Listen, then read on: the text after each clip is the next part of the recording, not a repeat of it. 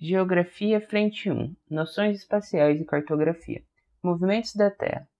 Ela é dividida em dois tipos, a rotação e a translação. Na rotação, ela é o movimento da Terra ao redor do seu próprio eixo, totalizando em torno de 24 horas. A alternância entre dia e noite e o achamento dos polos e sua forma de geoide é principalmente associada ao movimento de rotação. Já translação é aquele executado pelo planeta Terra ao redor do Sol, que totaliza 365 dias e 6 horas. Além disso, existe o periélio, que é o ponto em que a Terra está mais próxima do Sol, aproximadamente em janeiro, e o afélio, o ponto em que a Terra está mais distante do Sol, aproximadamente em julho. A Igreja Católica, que detinha grande poder sobre essas conclusões, não aceitava a constatação e perseguiu quem defendia qualquer tipo de teoria sobre o Sol ser o centro do nosso do centro da nossa galáxia. Na Idade Média, considerar essa descoberta significava abrir mão da ideia de que a Terra era o centro do universo, local apropriado para abrigar os seres humanos que, segundo os dogmas da religião católica, foram criados à imagem e semelhança de Deus. O caso mais conhecido dessa perseguição é o, é o pensador florentino Galileu Galilei, que foi obrigado a negar suas descobertas diante de um tribunal formado por clérigos para evitar ser preso ou até mesmo queimado, destino de muitos que foram contrários às crenças da Igreja. Devido ao formato esférico do planeta Terra, a distribuição de energia emitida pelo Sol por meio dos raios solares atinge a superfície terrestre com diferentes intensidades. As regiões mais próximas às linhas imaginárias do Equador recebem mais energia do que as localizadas mais perto dos polos do planeta. O resultado dessa inclinação do eixo de rotação é a variação da incidência de raios solares em diferentes pontos do globo. Dessa forma, a trajetória aparente do Sol no céu aproxima-se da linha do horizonte do inverno, no, no inverno. Já no verão, ocorre o inverso, sua trajetória aparentemente se dá em direção ao ponto mais vertical do céu. Já nas alternâncias de estações do ano, que são a primavera, verão, outono e inverno, respectivamente, há uma oposição de estações entre o hemisfério norte e sul. Quando for verão em um deles, o outro será inverno. Se for primavera em um hemisfério, no outro será outono.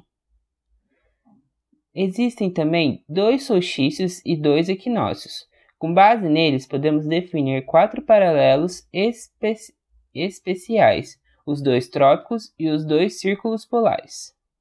Os dois equinócios são os momentos nos quais os raios solares incidem perpendicularmente sobre a linha do Equador. Eles acontecem aproximadamente no dia 20 ou 21 de março e dia 22 e 23 de, setembro, datas que marcam respectivamente o início do outono e da primavera do hemisfério sul. Nos equinócios, o dia e a noite têm a mesma duração.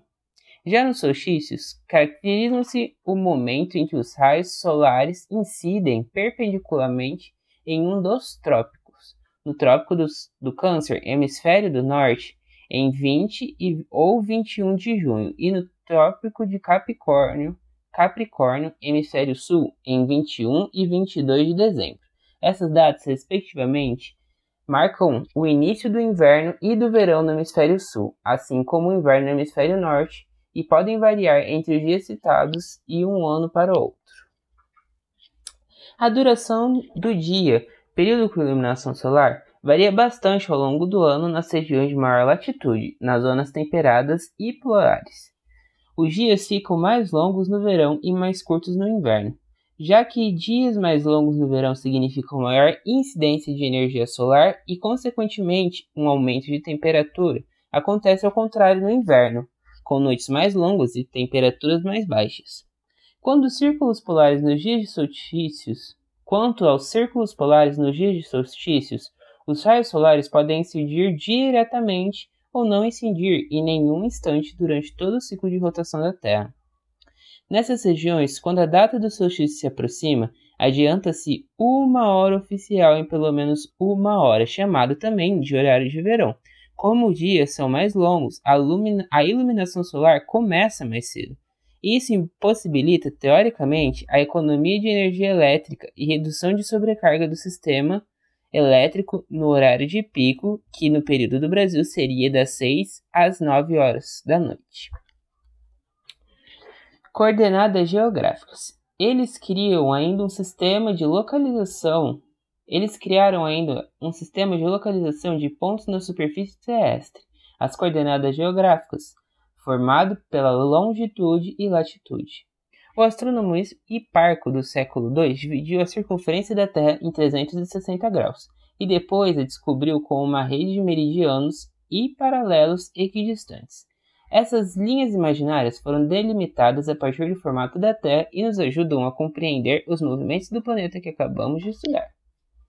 Paralelos. O conceito de zênite, ponto do céu, a partir do qual parte uma linha imaginária que atinge o centro da Terra passando pelo ponto no qual estamos formando com a superfície terrestre um ângulo de 90, um ângulo de 90 graus, ou seja, sobre a nossa cabeça. A rotação e os astros. Por definição, os paralelos são linhas imaginárias que circundam a Terra horizontalmente e são chamados assim por estarem paralelas à linha do Equador, que divide o planeta em dois hemisférios, norte e sul. Agora, os meridianos. Os meridianos são semicircunferências que contornam a Terra com extremidades no Polo Norte e no Polo Sul.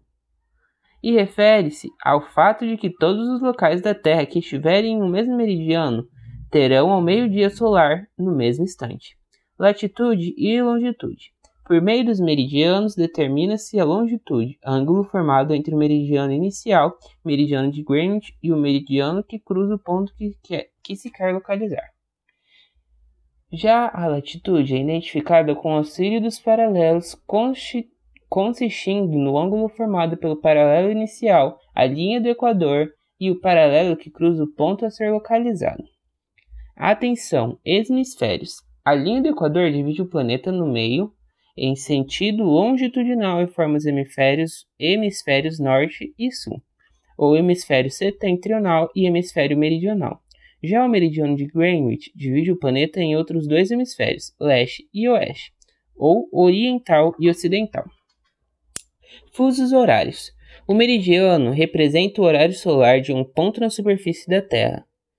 Por uma questão de praticidade, convencionou-se sistematizar os horários de um dia em 24 faixas por causa das 24 horas, e esse conjunto de faixas foi dado o nome de fusos horários.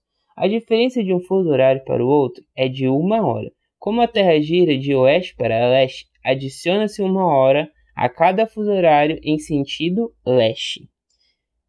Os fusos horários são numerados de 1 a 12 a partir do meridiano de Greenwich. Acrescenta-se um sinal positivo aos fusos ao leste para indicar que as horas estão adiantadas em relação ao meridiano inicial, e, uma, e um sinal negativo para aqueles a oeste, indicando o atraso das horas em relação ao marco zero.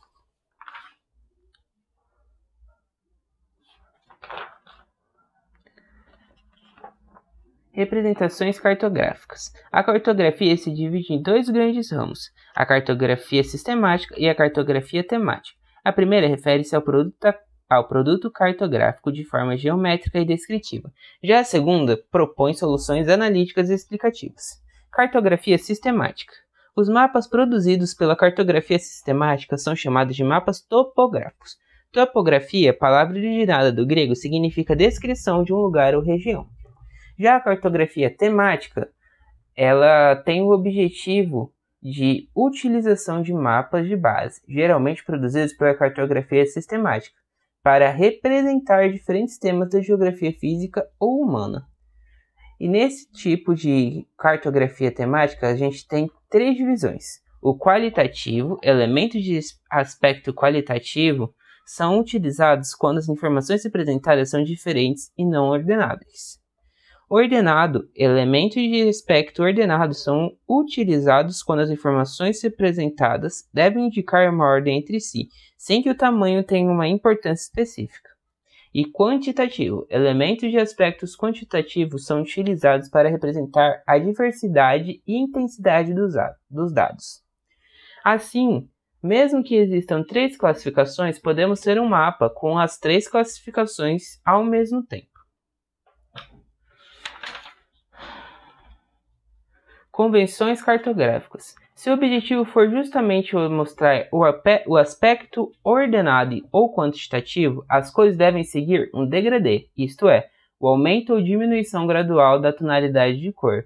É utilizado um padrão de degradê que parte do verde, representando áreas mais baixas, passando gradualmente aos tons laranjas e vermelhos, demarcando áreas mais altas, no mapa hipisométrico que representa a variação de altitude do terreno por meio de cores que retratam bem esse aspecto.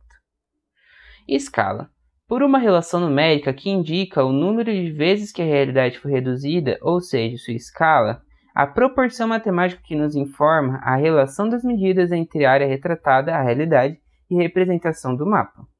Já isso é a escala numérica, que expressa matematicamente em que o número 1 representa uma parte retratada no mapa e o número após o sinal de divisão indica a quantidade de vezes em que a realidade foi reduzida. A escala gráfica já ela expressa graficamente o quanto uma determinada distância do mapa representa na realidade. Na primeira escala gráfica apresentada na figura, por exemplo, qualquer distância que corresponda àquela desenhada entre 0 e 2000 no mapa terá 2 km na realidade. Escolha da escala. Se o objetivo é representar um bairro urbano com uma folha de papel, poderá ser usada a escala grande, como 1 por 2000.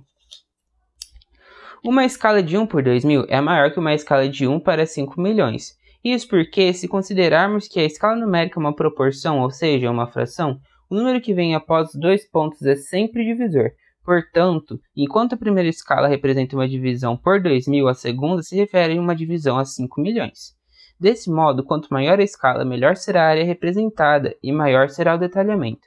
Ao passo que, quanto menor a escala, maior será a área representada e menos detalhes serão abordados. Croquis cartográficos.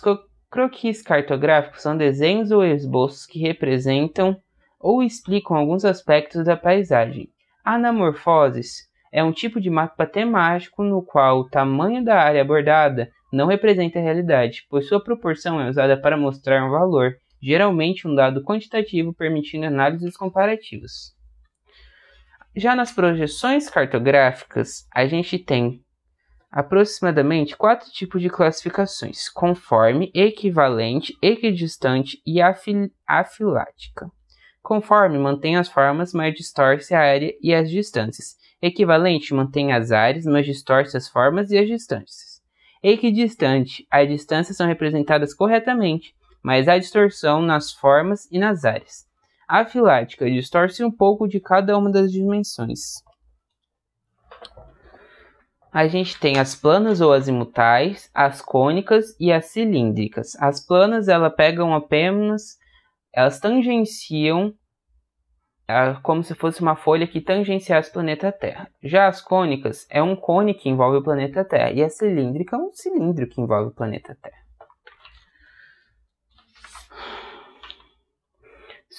Sensoriamento remoto. O sensoriamento remoto ocorreu com a revolução da tecnologia. Uma das principais fontes de informações para a elaboração da cartografia sistemática passou a ser o sensoriamento remoto. Essa técnica faz uso de sensores para captar a distância de energia refletida ou absorvida por qualquer superfície, tanto dos objetos naturais quanto dos objetos artificiais, assim como satélites e radares. A gente tem dois tipos de Sensores, os ativos e os passivos. Os ativos possuem fonte própria de energia, como radar, câmera de vídeo com spot aplicado e câmera fotográfica com flash. Já o passivo exige uma fonte de energia externa para captar a energia do alvo, como aparelhos im imageadores por varredura, termômetros de radiação e espectrômetros.